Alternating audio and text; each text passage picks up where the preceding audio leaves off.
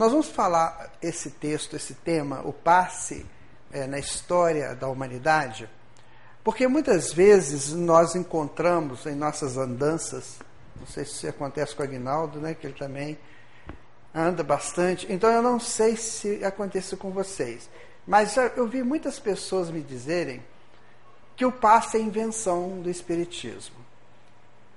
Então nós, algum tempo, queríamos montar um trabalho no qual a gente pudesse fazer uma análise do passe na história da humanidade. Haja visto que é uma das terapias mais aplicadas e com recursos impressionantes. Isso tudo começou no dia que eu li o livro Medicina Vibracional do Dr. Richard Gerber, que é um médico lá da Califórnia, nos Estados Unidos.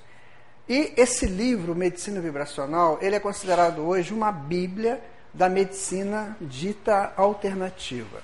Ele é um médico e que de repente começou a buscar estudar esses, eh, essas, essas formas de ajudar pacientes que não essas formas tradicionais que a medicina a, a alopática faz. Né?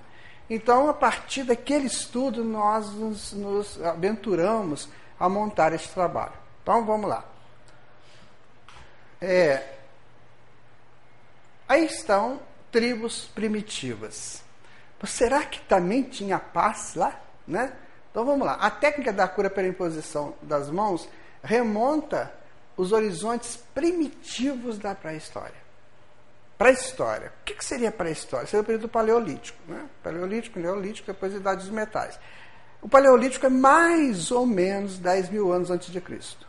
Ou seja, 12 mil anos por que, que poderia ter é, esse processo lá entre os primitivos? Como é que eles poderiam entender que você estaria poderia aplicar passes? Emmanuel vem nos resolver essa situação. Quando ele disse que os capelinos vieram para cá, eles chegaram aqui e se distribuíram pelo, pelo globo onde tinha civilizações, onde tinha agrupamentos, e ali eles começaram a fazer o trabalho deles de ajuda. E depois eles reuniram quatro grandes raças, né? os egípcios, os arianos, os hebreus e os, e os, os indianos. Mas até essa reunião eles trabalharam. Tem uma, uma um estudo é, da, da arqueologia que diz do grande boom humano, ou seja, o grande estouro, né? que foi há 150 mil anos antes de Cristo. Então, se há 150 mil anos de, antes de Cristo, nós vamos encontrar na Europa, principalmente, o homem de Neandertal, que era um homem mais avançado da época. Depois veio o homem sapiens. Então, ou seja, desde esse tempo, eles já estavam usando a terapia do passe. Pa o passe nasceu das civilizações antigas como um ritual das crenças primitivas. A agilidade das mãos sugeria a existência de poderes misteriosos praticamente comprovados pelas ações cotidianas da fricção que acalmava a dor. Na mente primitiva, eles não ad admitem que é, uma pessoa morra por uma enfermidade. Eles não têm essa condição. Tudo para eles é sobrenatural. Tudo vem por obra de uma força sobrenatural. Talvez é, é uma lembrança ainda do reino é, da irracionalidade, onde provavelmente eles tinham um contato maior né, com Deus, com essa força que eles sabiam que existia. Então eles não admitem. Se você falar assim, não, ele morreu de pneumonia, por exemplo. Não, não tinha isso lá. E costumava eles culparem outras tribos que foram os responsáveis por aquela morte. Então você vê, desde essa época, eles já tinham essa ideia do divino. Né? As bênçãos foram as primeiras manifestações típicas dos passes. O selvagem não teorizava, mas experimentava instintivamente e aprendia a fazer e desfazer as ações com o poder das mãos. Se a gente ler o poema de Eurídice, né, As Mãos de Eurídice, a gente vai ver né, como que ele faz uma, uma, uma, uma apologia realmente às mãos. Então é um terminal, né, o terminal mais próximo do tórax, que são as mãos, que os pés estão longe, né, então é um grande terminal e por esse terminal eu posso realizar efeitos magníficos. Né? Então, desde as tribos primitivas já se usava o processo da imposição das mãos. Bom, no Antigo Testamento, em dois reis, reis é um livro histórico né, dos hebreus. Então, em dois reis, nós vamos ver aí, encontramos a expectativa de Naamá. Né? Pensava eu que ele sairia a ter comigo, por se ia de pé, invocaria o nome do Senhor, meu, seu Deus, moveria a mão sobre o lugar da lepra e restauraria o leproso. Olha, se você lê um texto desse no Antigo Testamento, significa que eles acreditavam completamente na cura pela imposição das mãos. Porque naquela época não tinha medicamentos. Então, se você tivesse um grande problema, alguma coisa teria que ser feita. E essa coisa, uma delas era a imposição das mãos. Né? É evidente que esses espíritos que faziam isso, eles têm, eram espíritos mais adiantados do que o povo, que é o comum da época. Mas nosso Emmanuel explica. São espíritos egressos de outros planetas, ou que estavam aqui a trabalho do Cristo, ou exilados. Mas que têm um conhecimento. Né? Não importa. É, foi feita a pergunta na época: como é que um espírito evoluído pode nascer num corpo de um, de um ser primitivo? Então a resposta foi: você já, já, já observou se você colocar uma barra de ouro, uma pepita de ouro num vaso de barro é formado que o ouro nunca deixa de ser ouro?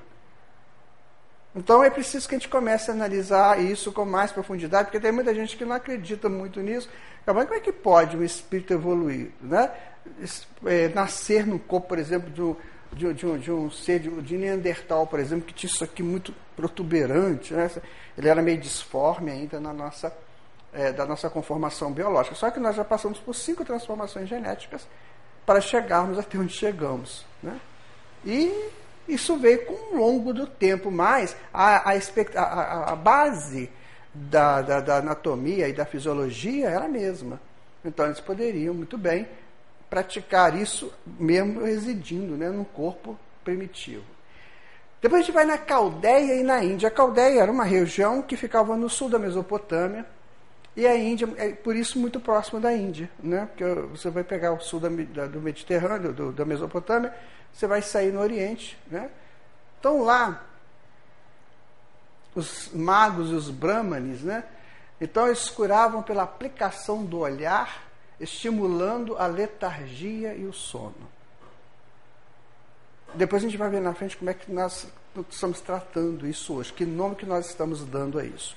Mas lá na, na, na, na Caldeia, que tem mais ou menos aí uns quatro, dois, uns três mil anos que existiu a Caldeia, por aí.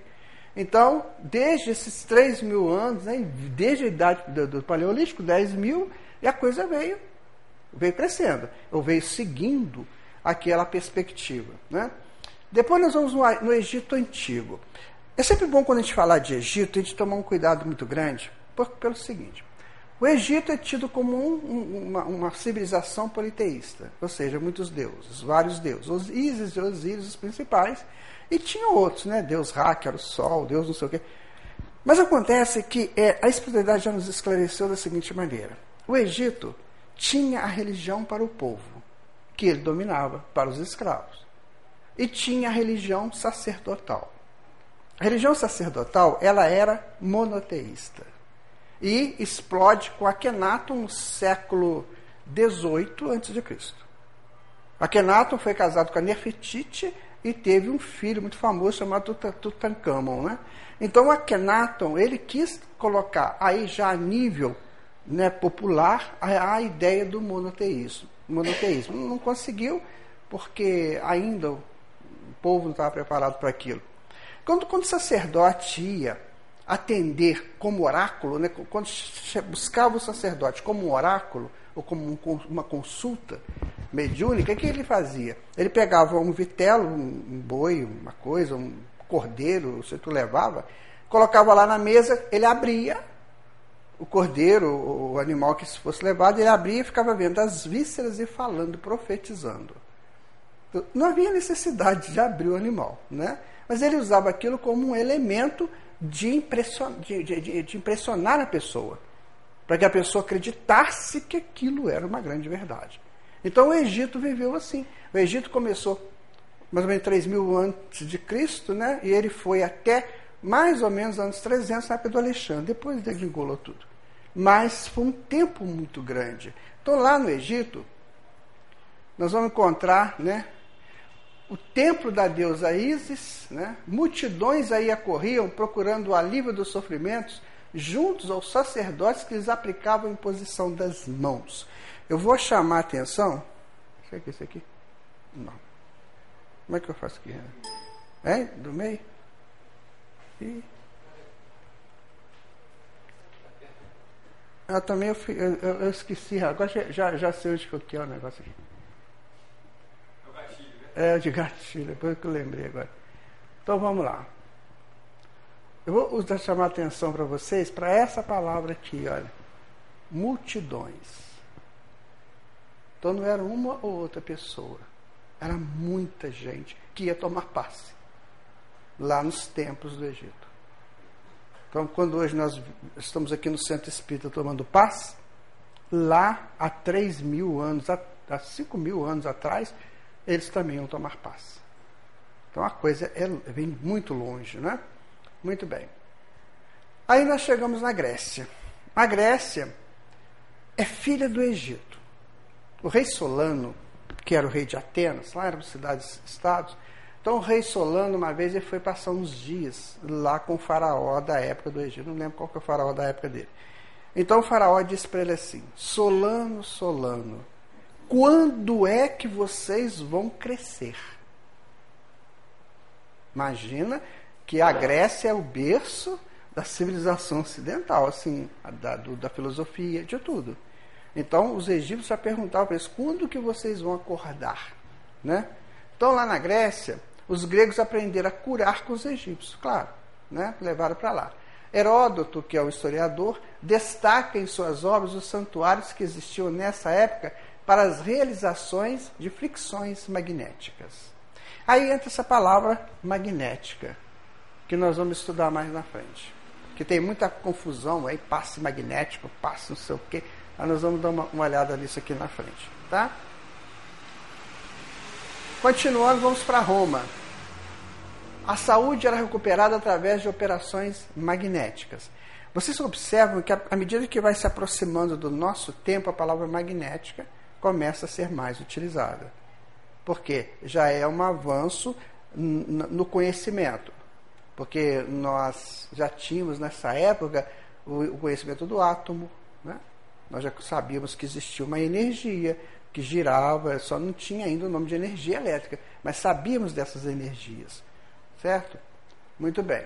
O Galeno, é, um dos pais da medicina moderna, devia sua experiência na supressão de certas doenças de seus pacientes à inspiração que recebia durante o sono. Ou seja, era um médico que à noite, ao dormir, ao corpo, né? Dormir, ele saía do corpo e recebia a orientação de como ele deveria tratar determinado paciente. Observa que a coisa é, vem através dos tempos mesmo, né? Então não é nada de invenção do espiritismo, é uma aplicação. Outros nomes que vivenciaram esses momentos transcendentais: Hipócrates, Avicena e Paracelso.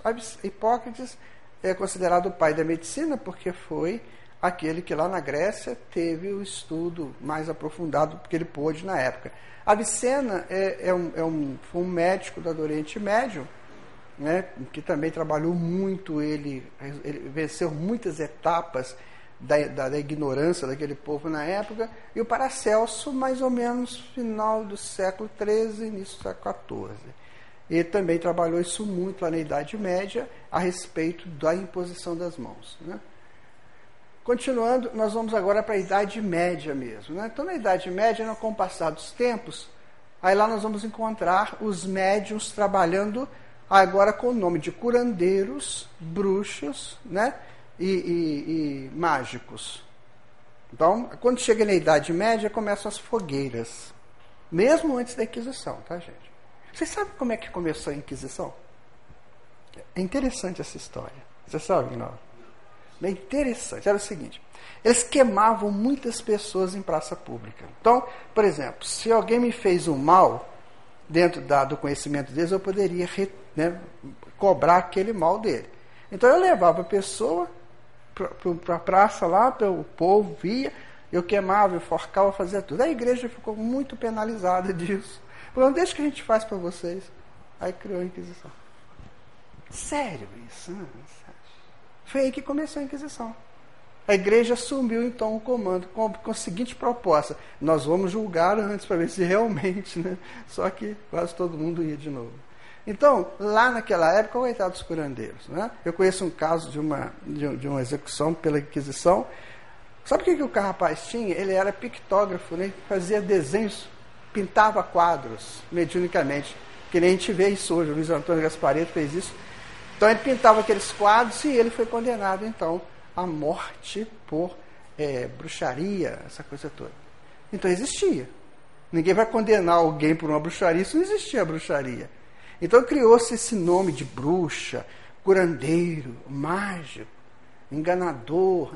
Por quê? Exatamente para dar uma conotação herética ao processo. Mas, debaixo dos panos, muita gente curava mesmo pela imposição das mãos. E tinha mefaquires, né? E tinha, tinha alguns reis que eram médiums. Eduardo, né, o confessor, ele era um médium Olavo, santo rei da Noruega. Esse caso é interessante. Eu psicografei um livro chama é, As Fontes de Kiara. Fontes de Kiara. Kiara é um espírito que, numa das encarnações, renasce na Noruega. E lá na Noruega tem o dia de Santo Olavo, que é um dia santificado. Então ela explica, o espírito explica essa coisa de Santo Olavo né? Como que ele era um espírito hiper dedicado e tudo, né? E tá aí está explicando, até fazia curas através das mãos, né? E, e vários outros, né? Utilizavam os toques reais. Aí ninguém, ninguém queimava eles não, porque era o rei que estava que estava fazendo o toque, né? Então, vocês vão observar como é que é interessante o estudo. Você vem caminhando pela história, aquilo vem junto, é natural.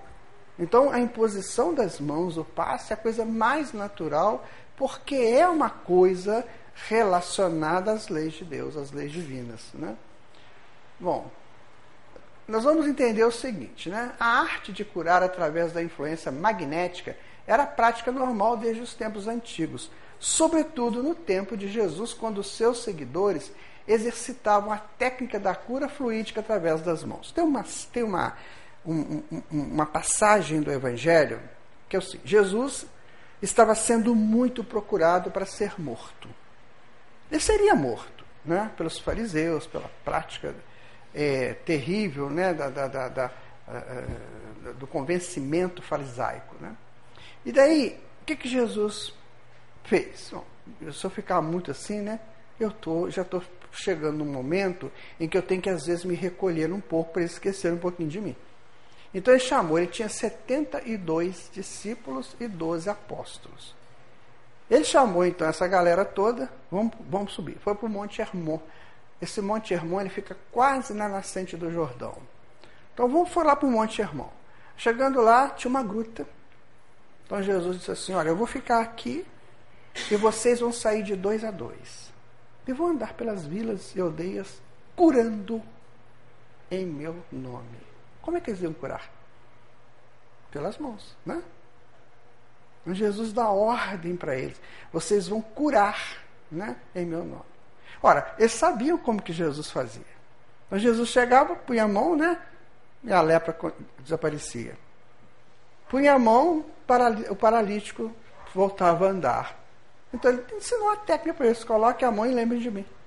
Fácil, né? Simples assim. É claro que esses 72 mais 12, né, vão dar 84, né, que é um o ciclo de Urano, né? Então, vai dar 80, vão dar 84. Então, esses 84, claro, que tinham já um, um, uma, uma, evolução pr própria para aquilo. Não era o espírito que Jesus catou de qualquer jeito, não. Ou eles aproximaram de Jesus de qualquer maneira. Porque você aproximar de um espírito da estrutura magnética de Jesus, você tem que ter né, alguma coisa diferenciada. Então muitos se aproximavam deles, mas era só para receber a cura e ir embora, porque não tinha aquela captação de Jesus, aqueles 84, não. Aqueles tiveram. Então, aqueles estavam aptos a promoverem essa cura através das mãos. No Novo Testamento, então, nós vamos encontrar: Senhor, se quiseres, pode tornar-me limpo. E Jesus, estendendo a mão, tocou-lhe, dizendo: Quero ficar limpo. Imediatamente ele ficou limpo da lepra. A lepra ela, ela, ela, ela tem origem no sistema nervoso. Né? Há um descontrole, uma disfunção do sistema nervoso que vai atingir né, todo o organismo, todo, todo o corpo. Então, as, as células começam a morrer. Elas vão apodrecendo, né, vão perdendo a vitalidade até morrer. E aí elas não recuperam. Por quê? Porque elas não têm a fonte que faz a recuperação delas. Mais ou menos assim. Então, uma pessoa que fica leprosa começa a ficar cheio de marcas, começa a cair pedaços de corpo, essa coisa, porque não, a célula não, não conseguia ter essa conexão com o, o, campo vital que, que, que, faz com que elas é, vivam. Então Jesus, o que, que ele fazia? Ele re, restaurava o campo vital, né? Então as células que estavam mortas saíam e imediatamente as outras células surgiam. Então ele fazia isso pelo processo de imposição magnética. Nada de fazer rituais. Às vezes eu vejo gente para dar passo. Desculpe, tá, Renato? Isso aqui funciona assim. Eu vejo gente para dar passo, primeiro com relógio, vai. Outra hora assim. Como se fosse captar né, um, um fluido muito excelente. Outra hora, fazendo assim. Outra hora, então, eu já tomei passo para todo lado, eu sei como é que é. Né? Então é preciso que a gente tome muito cuidado. O Mestre Jesus aproximava da pessoa. Lá na Europa, o passe é pago. Vocês sabem disso, mas lá tem sessões de passe, só que é pago. Coitado do médico se ele botar a mão numa senhora. Pode ser até no senhor também, ele é processado por assédio sexual. Daqui às vezes eu vejo médico dando passe, passando a mão no paciente como se a mão dele fosse tão abençoada que quanto mais tocar a pessoa, mais a pessoa cura. Nada por aí. Nós vamos ver mais na frente que não precisa disso. Né? Mas tem pessoas que fazem. A uma ordem do mestre, levanta-se a menina dada como morta, pranteada por parentes e amigos, né? volta à vida. Ali fica a mesma coisa. Letargia, ou catalepsia. A catalepsia é o fluido vital que ele vai extinguindo né? porque o espírito não quer mais continuar. Ou ele não tem é, aquele ânimo para a vida. Por isso que Jesus falava muito do bom ânimo. O que, que Jesus fez? Ele chegou lá e restaurou o fluido vital da menina. Como ele fez com Lázaro, como ele fez com o filho da viúva de Naim. Então ele restaura o fluido vital e a pessoa então volta à vida. Sabe? É aquela luzinha que vai apagando, você joga uma energia nela, né? Então, ela, então foi o que Jesus fez. Tudo através das mãos e da presença dele. Né? Allan Kardec até fala isso na Gênesis. Mesmer, já ouviu falar nesse nome, né? Agora nós vamos chegar numa fase que é vital para o nosso conhecimento. Muito importante essa fase. Que é a fase em que a espiritualidade determina que tudo isso que estava sendo feito lá para trás agora chegasse a um nível científico, a uma estruturação científica para que então, a partir dali, século XVIII para cá, 1700 né, para cá, a partir dali, não se tivesse mais dúvida. Ou então, que quando acontecesse o processo, e quando, quando acontece, você diz assim: é um processo passível de ser observado e de ser catalogado como um processo científico. Então chamaram lá na espiritualidade um elemento chamado, né, que recebeu o nome aqui, de Anton Mesmer. Esse senhor é fabuloso. Olha só, tá ele aí, né? A gente vê nele uma, um, assim, uma feição muito centrada, né? uma pessoa muito convicta do que está fazendo. Ele nasceu no dia 23 de maio de 1733 em Will, Áustria. Ele foi educado em colégio religioso, estudou filosofia, teologia, direito e medicina, dedicando-se também à astrologia. Tem que ter um detalhe aqui. Que às vezes a gente ouve hoje, quando se, se remonta a esses espíritos do século XVIII, com esse monte de conhecimentos, na verdade eles traziam isso, porque não tinha na época, igual hoje nós temos uma carreira para pós-doc, né? Você tem que fazer todo o ensino fundamental, depois tem que fazer o ensino médio, depois tem que fazer a graduação, uma pós, mestrado, doutorado, né? É um tempo aí, mais ou menos o quê? Uns 40 anos, sei lá, tudo disso. Na época não. Na época era assim, você estuda dois anos, você já tinha um doutorado naquilo. Porque quem chegava lá sabia o que estava fazendo. Então, já é, já traziam aquela coisa com eles. Né? Então, quando se dizia assim, Mesmer era um doutor, ela era doutor de verdade. Porque hoje a gente vê muita gente com títulos. Mas eu já vi pessoas que fazem toda a tese e vende para o doutor. Né? E vende caro. Caríssimo. Pessoas que fazem as pesquisas, para dissertação de mestrado, né? faz tudo. Então o sujeito chega lá só, apresenta na hora e ganha o título. Esses aqui não. Esses já traziam, né? Muito bem. Aí está o nosso prezado irmão fazendo o quê? Impondo as mãos. Né? No século XVIII, após estudar a cura mineral magnética do astrônomo Maximiliano Rio, professor da Universidade de Viena, bem como os trabalhos de cura magnética do Gresser, ele divulgou uma série de técnicas relativas à utilização do magnetismo humano pelas mãos. Vamos observar um, um, detalhe interessante, que ele não saiu fazendo isso de qualquer jeito, ele estudou. Ele procurou pessoas que já estavam trabalhando. Quando a gente lê essa, essa época da história, existe um livro chamado Correntes Magnéticas, é muito bom o livro. Interessante o livro. Então, quando você começa a estudar essa época, você vai observar que essas pessoas eram muitíssimo dedicadas. Né? Muitas vezes, igual a gente às vezes vem ao centro espírita, ouve uma palestra, lê um livro, né? às vezes faz até um grupo de estudos, mas parece que aquilo não entra na gente. Né? Ali não, eles eram pessoas com uma profundidade imensa e uma, uma necessidade, uma sede de conhecer, de saber muito forte. Né? Então, aí está o trabalho do Mesmer. Né? Reuniu as pessoas em torno de uma, de uma, de uma situação qualquer onde havia uma, uma corrente magnética muito forte. A tese de doutorado, né, dele chamava de influxo planetário em corpos humano. É o influxo do planeta é, influindo, influenciando no corpo humano. Bom, nós vamos encontrar no livro Missionários da Luz eu não sei qual não me lembro o capítulo, mas tem um, um, texto de Alexandre falando com André Luiz, que o Alexandre fala assim: André, o homem na Terra tem influências magnéticas que vêm do cosmos e da Terra. Essas, essas influências magnéticas que ele recebe vão influenciar muito na, na, na, na, na sua colocação, na sua vida, na sua maneira de agir, de atuar. Então, o mestre já estava fazendo esse, essa tese dele já em 1700 e pouco. Então, André Luiz, o Alexandre, confirma isso no livro Missionários da Luz. Né? Muito bem. Mais tarde, assumiram destaque as experiências do Balão de Rechimbar e do Coronel Beder Rochard. Aí já foram as pessoas que foram chegando. Pessoas inteligentes, pessoas cultas, começaram a ver que aquilo tinha uma seriedade imensa. E vocês não sei se a gente está observando que se antes essa coisa era feita por sacerdote, por curandeiro, por bruxo, né?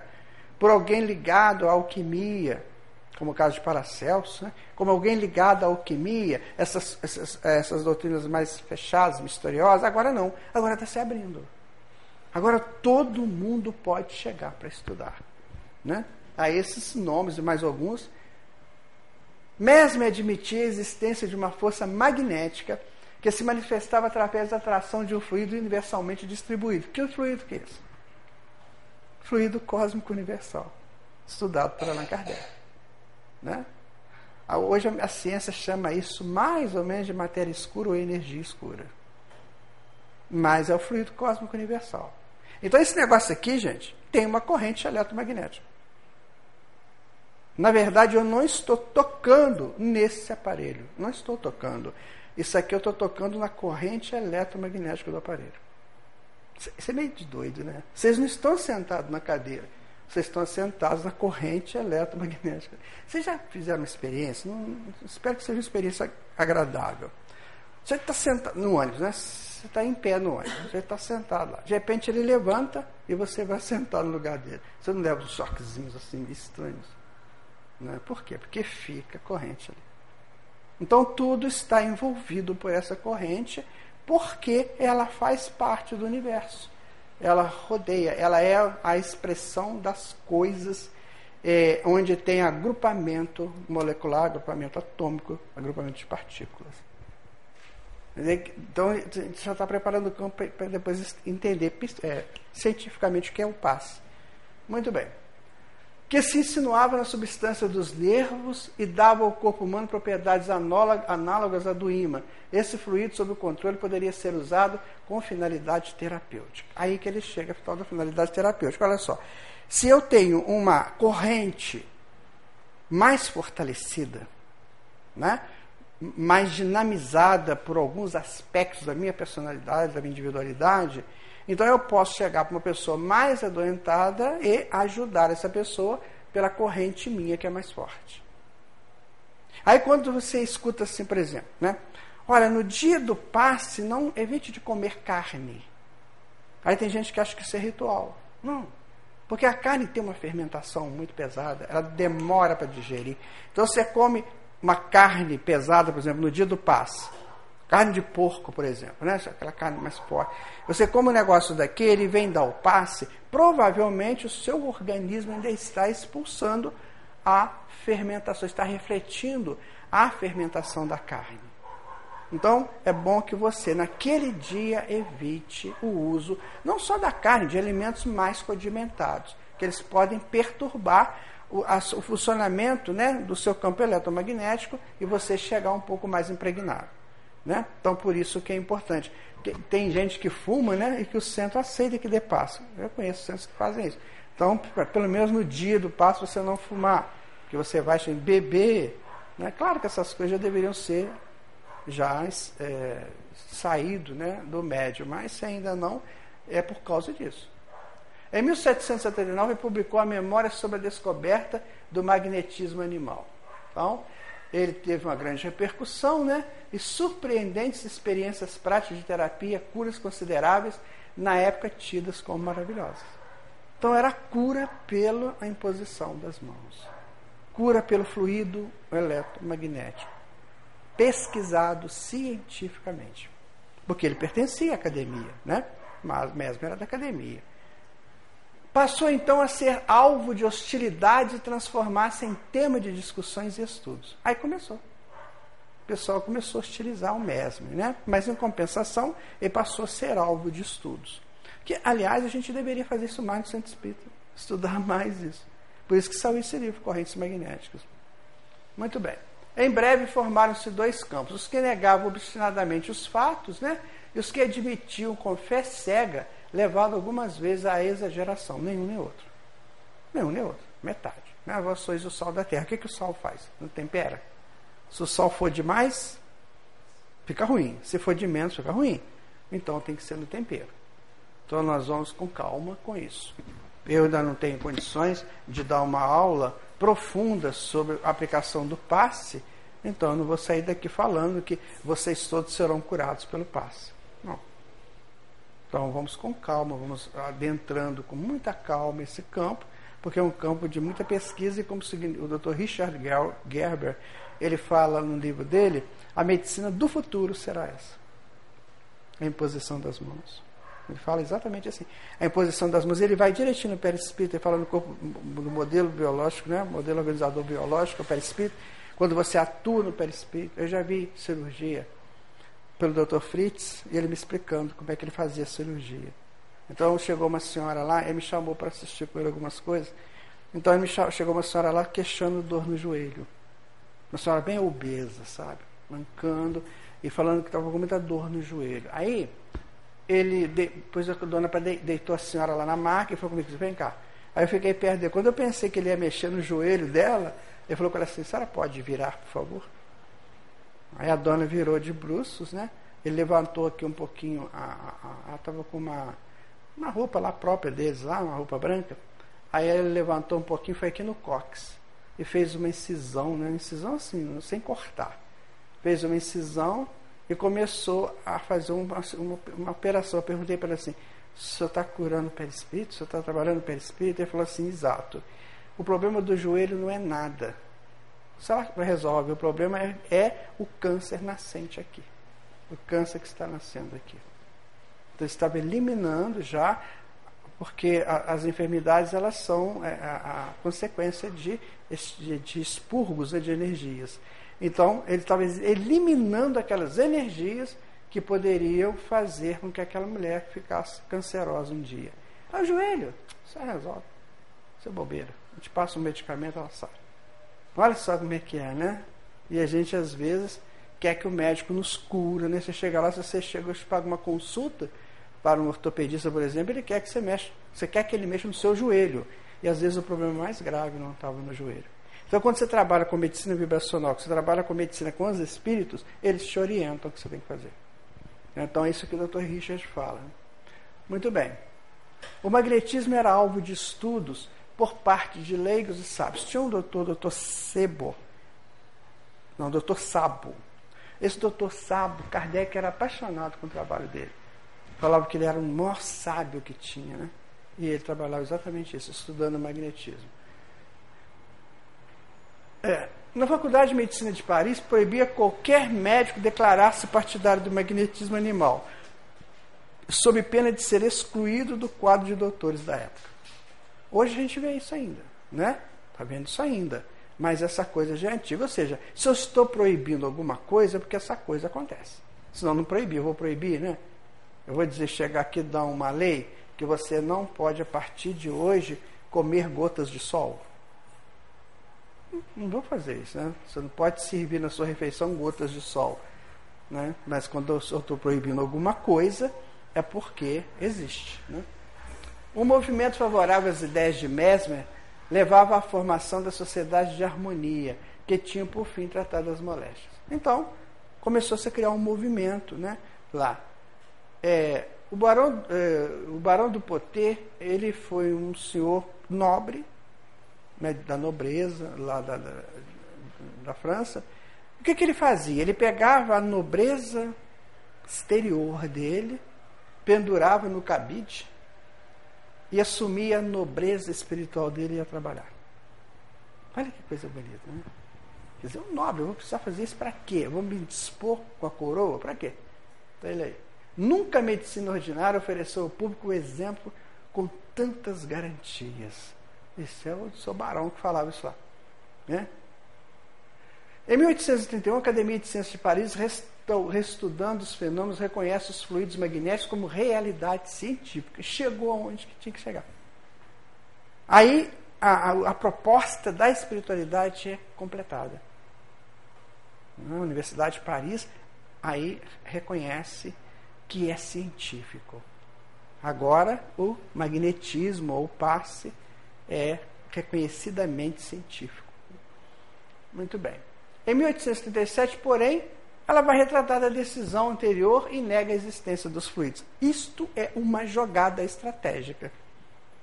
Porque quando você fala que uma coisa existe, depois você fala que não existe, o que, que o povo vai querer saber? Por que, que falou que existe que não existe? Deixa eu estudar então. Então isso é uma jogada estratégica. É como os livros de Barcelona, né? O Alto de Barcelona. O que, que aconteceu? Queimaram só uma meia dúzia de livros de Kardec, né? Gerou uma, uma, uma curiosidade imensa e acabou que vendeu milhares e milhares de livros. Então, quando você quer que uma coisa seja expandida, nega aquela coisa publicamente. Aí todo mundo vai querer saber por que, foi negado. Ainda mais nessa época de 1800, época do iluminismo, nossa. Muito bem. Provável causa. Os procedimentos adotados pelos magnetizadores para tomar essa doutrina popular teatralizando a série dos fenômenos que ocorriam com encenações ruidosas. Às vezes tinha isso, né? A pessoa fazia. Esse negócio que eu falei para vocês, esses barulhos, isso vem de lá. Como se tem que fazer para impressionar, como o sacerdote egípcio que abria lá os, os bichos para impressionar, como a, a, a, a pitonisa lá de, de, de Delfos, né? Que, que, montou a tenda dela no, no, num buraquinho que saía o, o respiro da terra, saía fumaça do, né, da terra, ela colocou a tenda dela ali exatamente para que ela fumaça impressionar. Então, quer dizer, isso vem de longe. Nós não precisamos mais nada disso hoje. Isso foi uma, uma coisa utilizada numa época bem, bem antiga. Né? Então, hoje não precisa mais de impressionar nada. Ah, o, o braquê de mesmo, isso é interessante. Era uma tina, que eu vou colocar aqui, olha. era uma tina de carvalho cheia de água e limalha de ferro, com água magnetizada, ou seja, ele chegava lá, fluidificava a água, certo? Pegava uma tina de madeira, fluidificava, tinha limalha de ferro, ele fluidificava a água. E daí ele pegava um monte de garrafas e colocava dentro da água. E pegava umas hastes de ferro, enfiava dentro da garrafa e essas hastes saíam. Aqui, tá vendo? Elas saíam aqui, ó. Aí a pessoa chegava aqui e punha a mão nisso aqui, ou então colocava no lugar que estava doendo e sarava. Olha que coisa interessante. Por quê? Porque a, a, a, aquela, aquele magnetismo saía né, e atingia o campo necessário, necessitado do indivíduo que buscava. Certo? Bom, todo esse aparato, porém, não era apropriado para convencer os observadores do efeito eficaz e positivo das imposições e dos passes. Aí isso aí começou a gerar uma série de coisas é, interessantes. Teve um, o Mesmer foi forçado a deixar Paris, instala-se uma cidadezinha na Suíça, onde vive modestamente durante 20 anos. Mas sempre trabalhando. Ele foi entrevistado, deixa eu ver aqui agora. Ele foi entrevistado uma certa feita por um senhor, né? É, ele recusa né, o convite da Academia de, de, de Berlim para prestar esclarecimentos, né? Aí, então o professor Wolfert faz uma entrevista com ele. Então, eu vou colocar a conclusão do, do, do dele. Ele diz o seguinte: olha, é, encontrei-o dedicando-se ao hospital por ele mesmo escolhido. Acrescente-se a isso uma tesouro, um tesouro de conhecimentos reais em todos os ramos. A ciência, tais como dificilmente acumula um sábio, uma bondade imensa de coração que se revela em todo o seu ser com suas palavras e ações e uma força maravilhosa de sugestão sobre os enfermos. Então o homem era o homem, né? Ele era. Ele era o magnetizador, ele era o estudioso. Então, aqui a gente observa o seguinte, que muitas vezes a gente ouve médium dizer assim, eu não preciso estudar, não gosto de estudar. Então aqui a gente tem um grande médium, estudioso, pesquisador e curando. Então, isso para os médios é uma lição bem interessante. Porque tem médium que não gosta de estudar, né, gente? Tem um médium que olha, você fala para ele, vem estudar com a gente, ah, não vou ter tempo, não sei o quê. Aí, então precisa estudar. Porque um disso será cobrado de todos nós, né? Muito bem. A comissão, as, as comissões optaram pela condenação do magnetismo os seguidores de Mesmer, entretanto, continuaram a pesquisar e experimentar. O Marquês de Pesseguir, oficial francês do século XVIII, descobre o estado sonambúlico do hipnotismo. Né? Então, é, esse senhor fez uma coisa bem interessante. Ele chegou numa árvore bem grossa, onde se, várias pessoas têm que dar as mãos para abraçar a árvore, e ele magnetizava a árvore, fluidificava a árvore. Depois ele pegava várias cordas e amarrava nas, nos, galhos, nos galhos da árvore. E as pessoas se curavam tocando no, naquelas cordas. Essa experiência dele é muito interessante. Então aí tem alguns nomes que na época também, né? E tem, olha, o Barão do Poté, o Charles Fontaine, que foram, entre outros, né, os estudiosos. Muito bem. Outros pesquisadores, como Charcot, Janet, Mirz, Ochorovsky, Binet, são pessoas que, se você buscar lá no Google quem são, todos eles são cientistas, estudiosos, escritores, sociólogos. Não são pessoas de nível muito alto pesquisando o processo. Né? Aí o Charcot, esse aí, né? Em Paris, o magnetismo atrairá a atenção do pedagogo, professor Rivai. Aí o professor Rivai entra na história.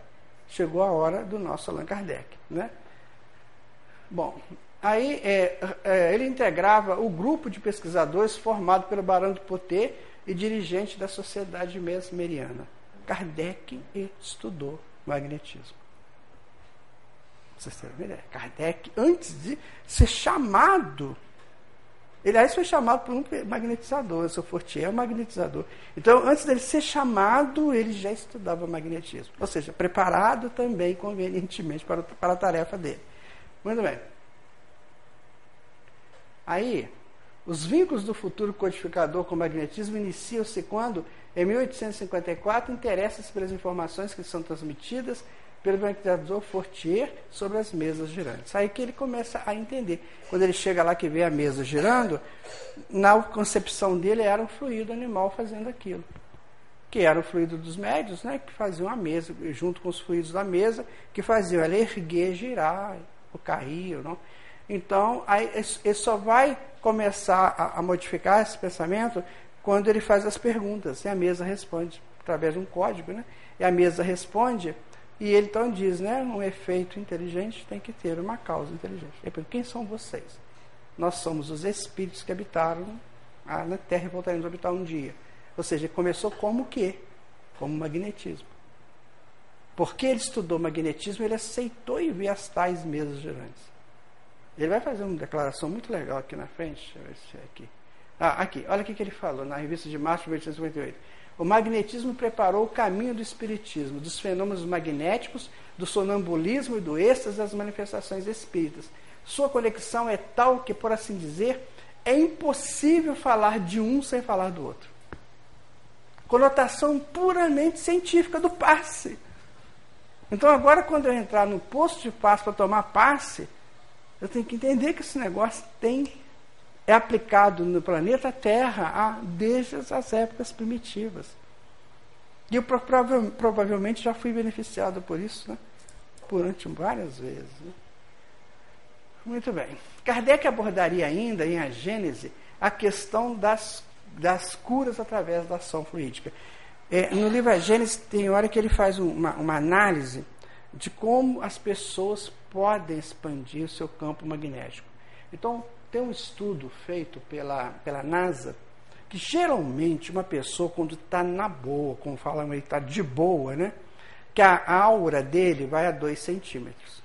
Quando ele está de boa, meu, quando aquele cara que está, né? Aquela pessoa que, opa, hoje Papai do Céu está se manifestando por mim. 2 centímetros. Aí vieram fazer aqui uma análise do Chico Xavier, na época né, do Chico. Sabe quanto que mediu a aura do Chico, gente? Eu, você sabe 20, que eu sabia 10. Então 20 metros.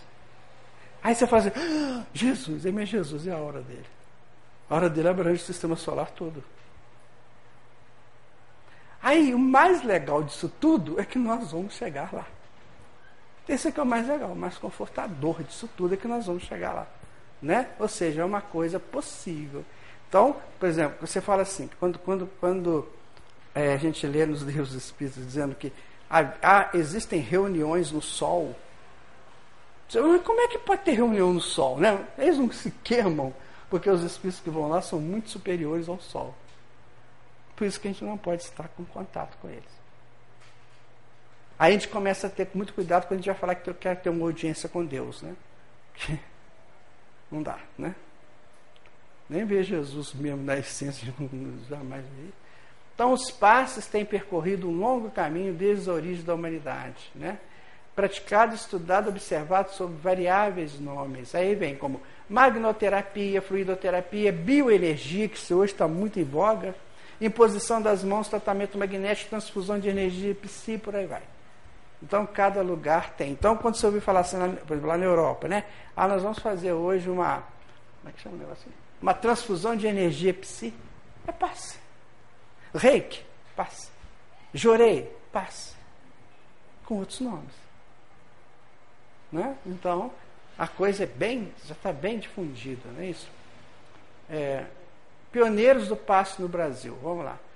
Por volta de 1840, ao influxo das falanges de Ismael, chegavam dois médicos humanitários no Brasil, Bento Muri e Vicente Martins, que fariam da medicina homeopática verdadeiro apostolado. Muito antes da codificação kardeciana, Conheciam ambos os transes mediúnicos e o elevado alcance da aplicação do magnetismo espiritual. Foram eles os médicos homeopatas que iniciaram aqui os passes magnéticos com imediato auxílio das curas.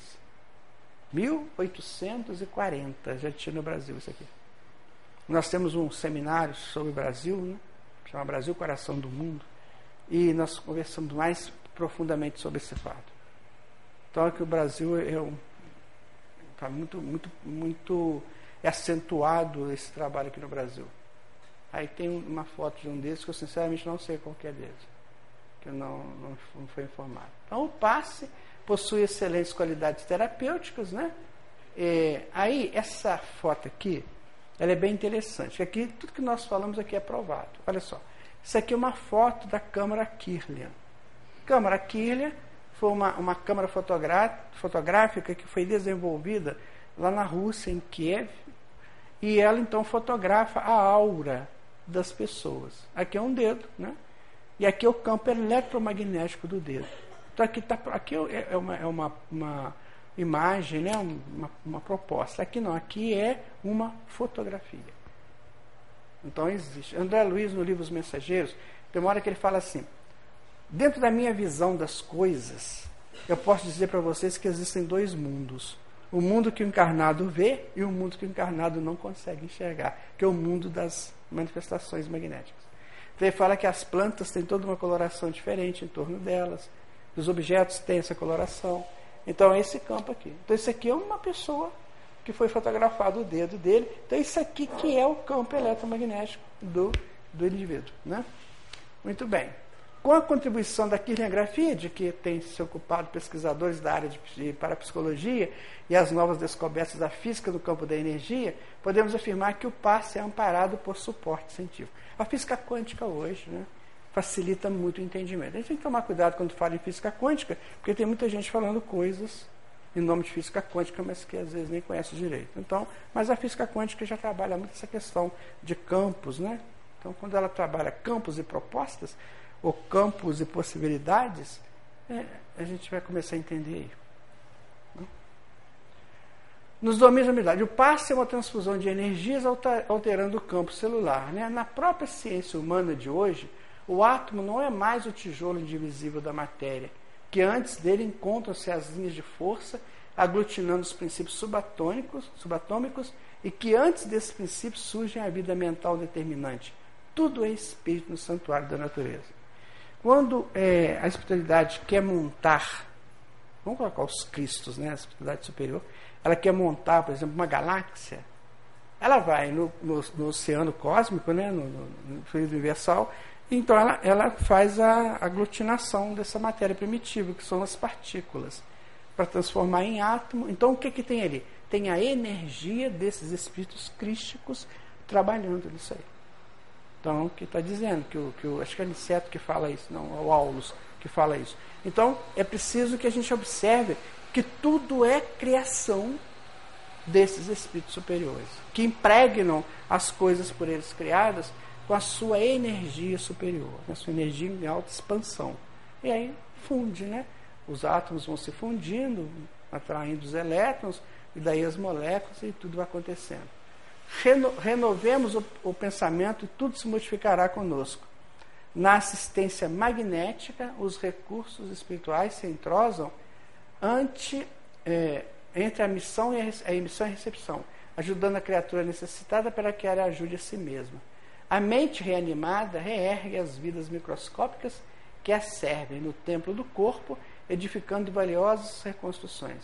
O passe, como reconhecemos, é importante contribuição para quem saiba recebê-lo com respeito e a confiança que o valoriza. Isso aqui é claro que é uma animação, uma foto, mas olha só, o médium recebendo essa influenciação e o indivíduo aqui, o paciente, recebendo dele, né? Olha que a tonalidade é a mesma, então recebendo dele aqui.